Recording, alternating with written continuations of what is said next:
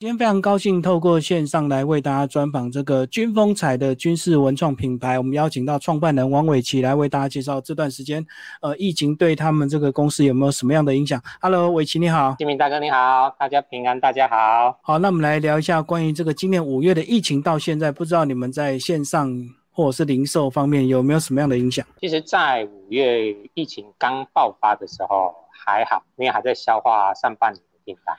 那到六月的时候，其实基本上零售市场整个停下来，对于我们这种零产品还是需要走到零售市场的业者，还是有相当程度上的影响。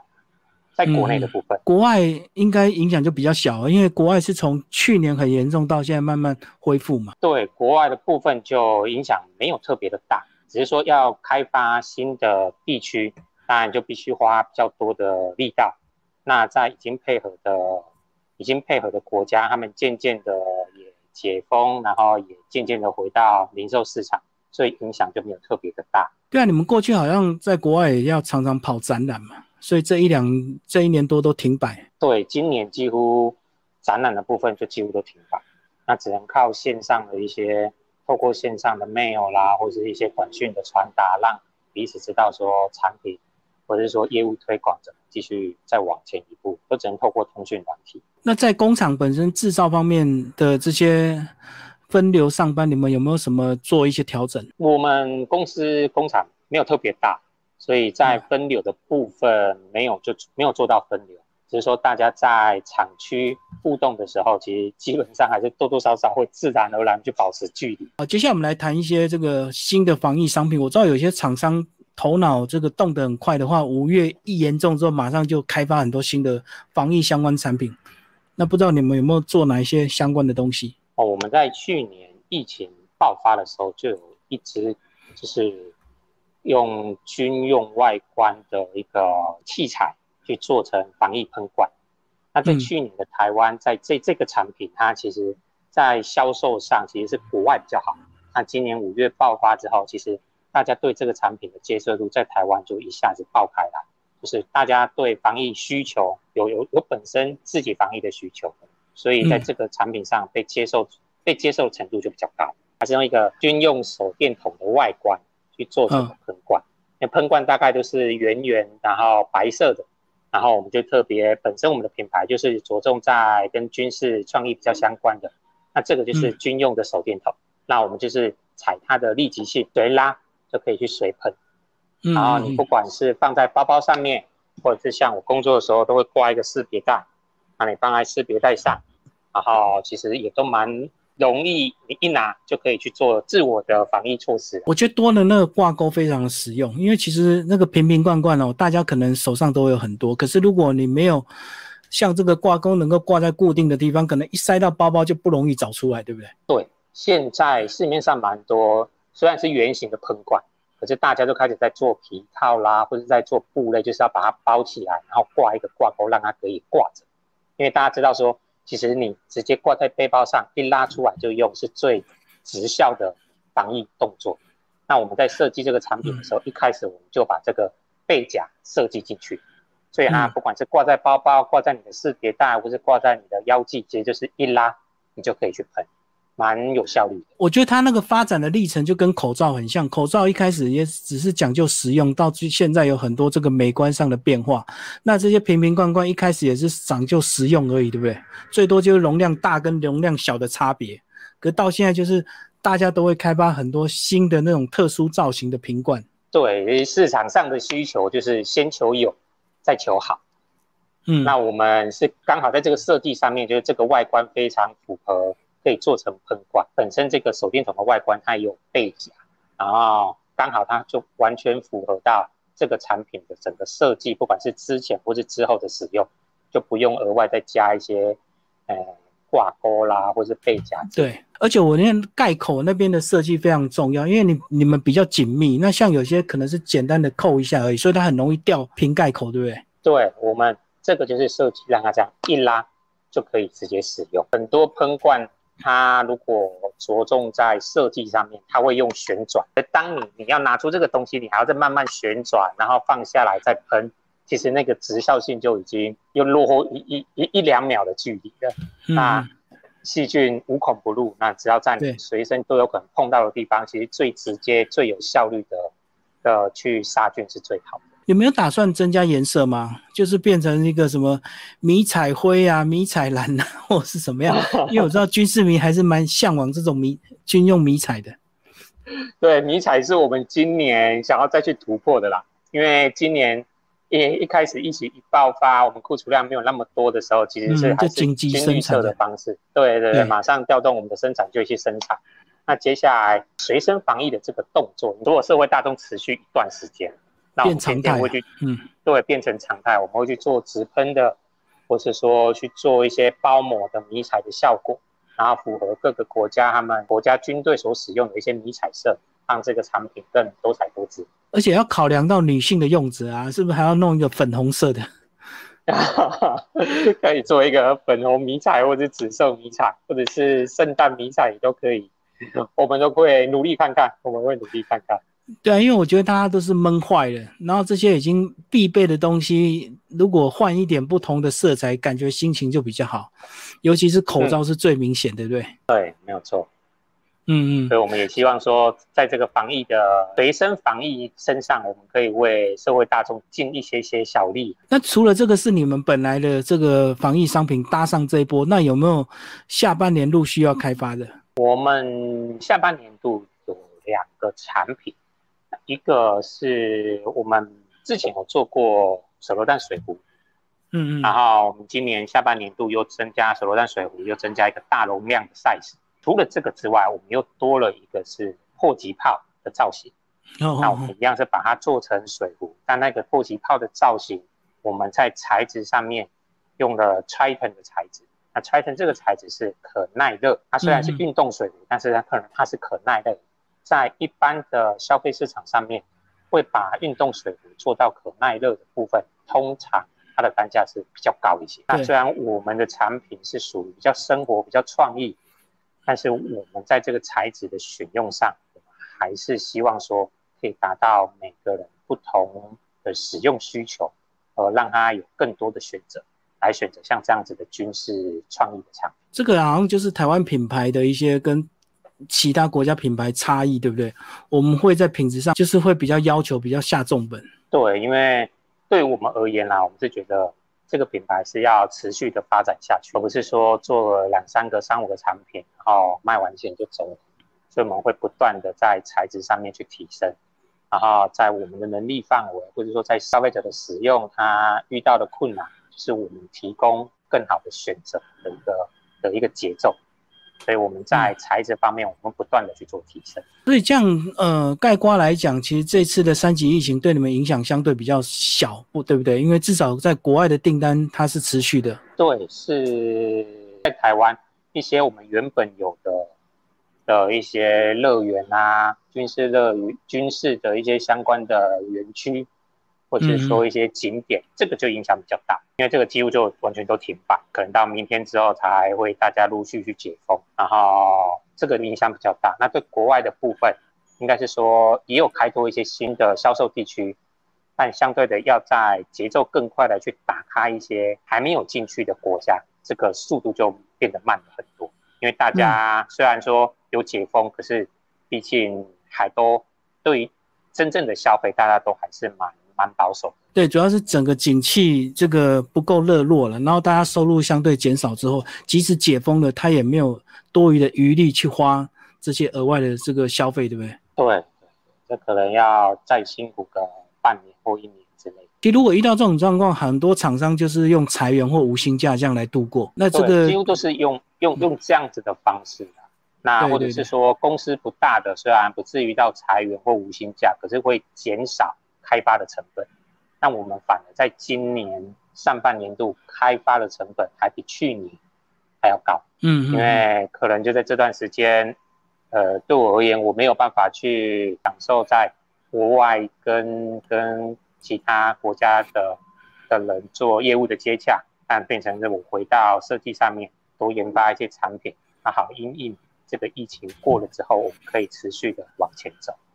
我懂你意思，就是往外跑的时间少了，那在工厂里面开发设计的时间就多了，所以这样下半年这个很多产品就要爆发了，对不 对？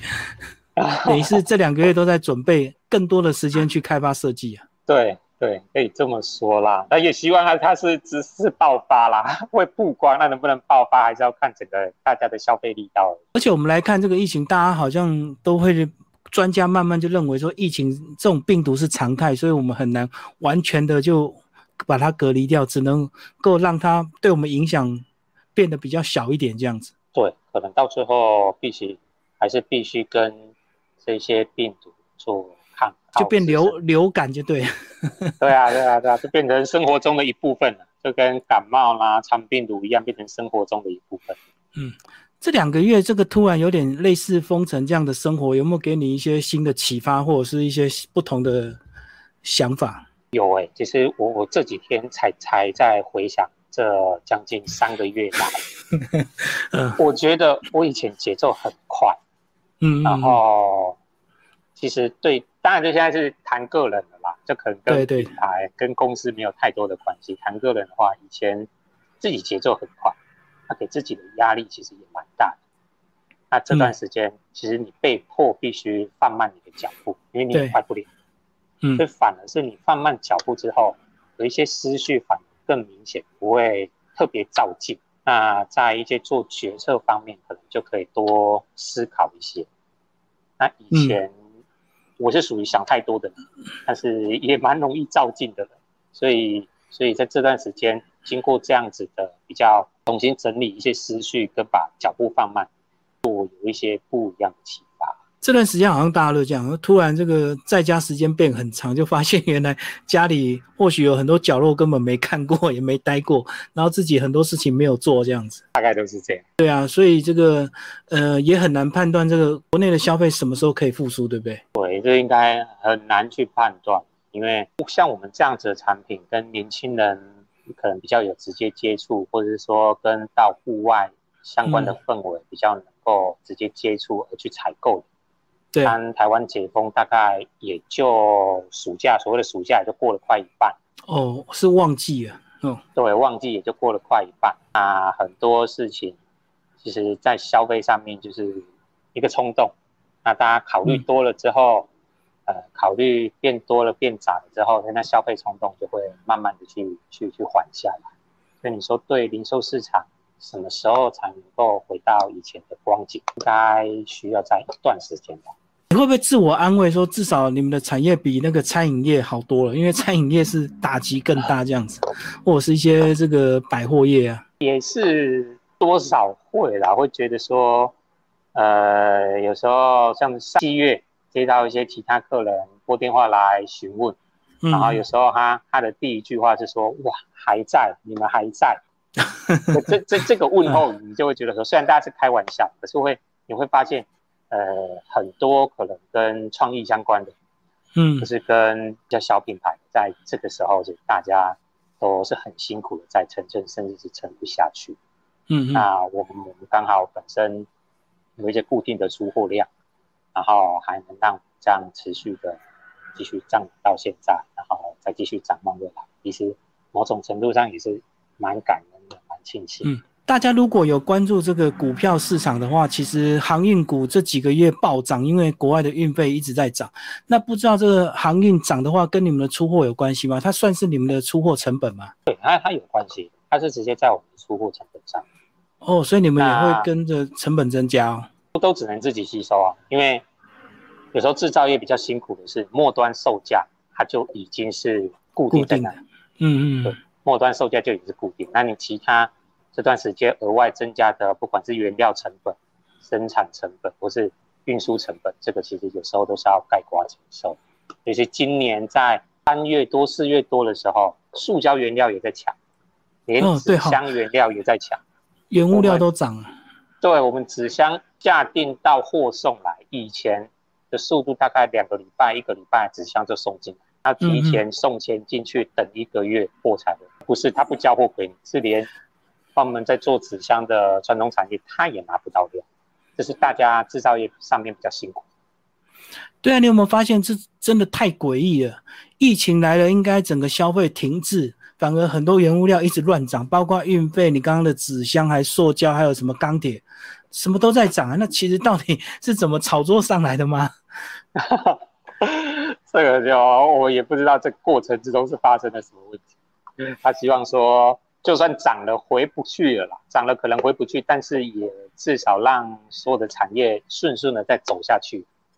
那可能大家利润可能渐渐的没有那么的高，但是能够持续往前走，可能对大环境来讲还是比较好。不这样子，我觉得对我们也是一种提醒啊，就是说，其实不管在当下你是如何的状况，其实永远都会有一些意外状况，所以我们都永远都要未雨绸缪。你有没有觉得经营企业更是要这样子？会，因为突来的状况像这样，我们一个小故事，我们在解封前两天，本来在台湾要出一批货。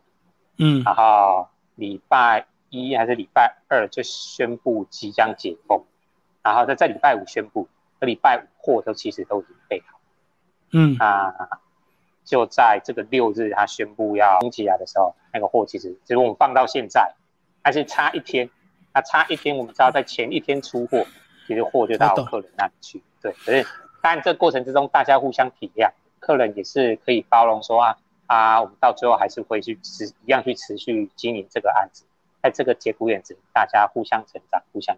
我觉得五月那个宣布那个三级的那一个礼拜六，那你们礼拜五已经准备好了？对，礼拜四已经准备好，然后就打算礼拜一要出货，可是他好像宣布是在礼拜五还是礼拜六宣布？礼拜六下完之后，对，然后市场就整个都封起来了，就整个你那时候送货出货出去。也等于是放在客人的仓库了，那我们就觉得说，那就放我们的仓库就好了。那风险就是在于这批货还能不能出去，所以这都是就像您说的，这些都是营运上的风险跟考虑。哎，真的就差那么一天，就差那么多，出正常出货跟停停滞到现在两个半月过去，哦，三个月了啊，所以等于是有时候就像刚提到的，你会静下来回想这三个月，那你会发现有时候步调慢慢的，它会有。它会有慢条斯理，让你理出一条你想要走的路，然后节奏很快，或许会可以可以冲锋陷阵，勇往直前，但是可能风险相对的就比较大。至少你们还是没有停滞下来，就是说这两个月花了很多时间去有更多的时间跟余力去开发新产品，这样。对对，这是我觉得这段时间算是小幸运，这算是真的是一个小幸运，让我可以静下来，对于产品可以多多琢磨一些。且我觉得，如果疫情以后真的变常态，病毒是永远一直存在的话，是不是你们在开发商品的这个角度上，就会多去思考怎么跟防疫有相关做连接，而不是只有这个手电手电筒这支防雾喷雾剂这样？因为这段时间虽然呃没有最直接对国外没有最直接的出货，那他们也从对于自身防疫一点都不在乎，到一整年下来觉得说哦还是多多少少。可以开发一些跟防疫周边相关的产品，透过这个军事的概念，那也让我们在这个类别开始会有在第二个、第三个不一样的产品的外观出现。嗯，好，今天非常谢谢军风彩的这个创办人王伟奇，呃，接受我们的访问，为大家介绍他们最新的这个动态。好，谢谢。好，谢谢金大哥，谢谢。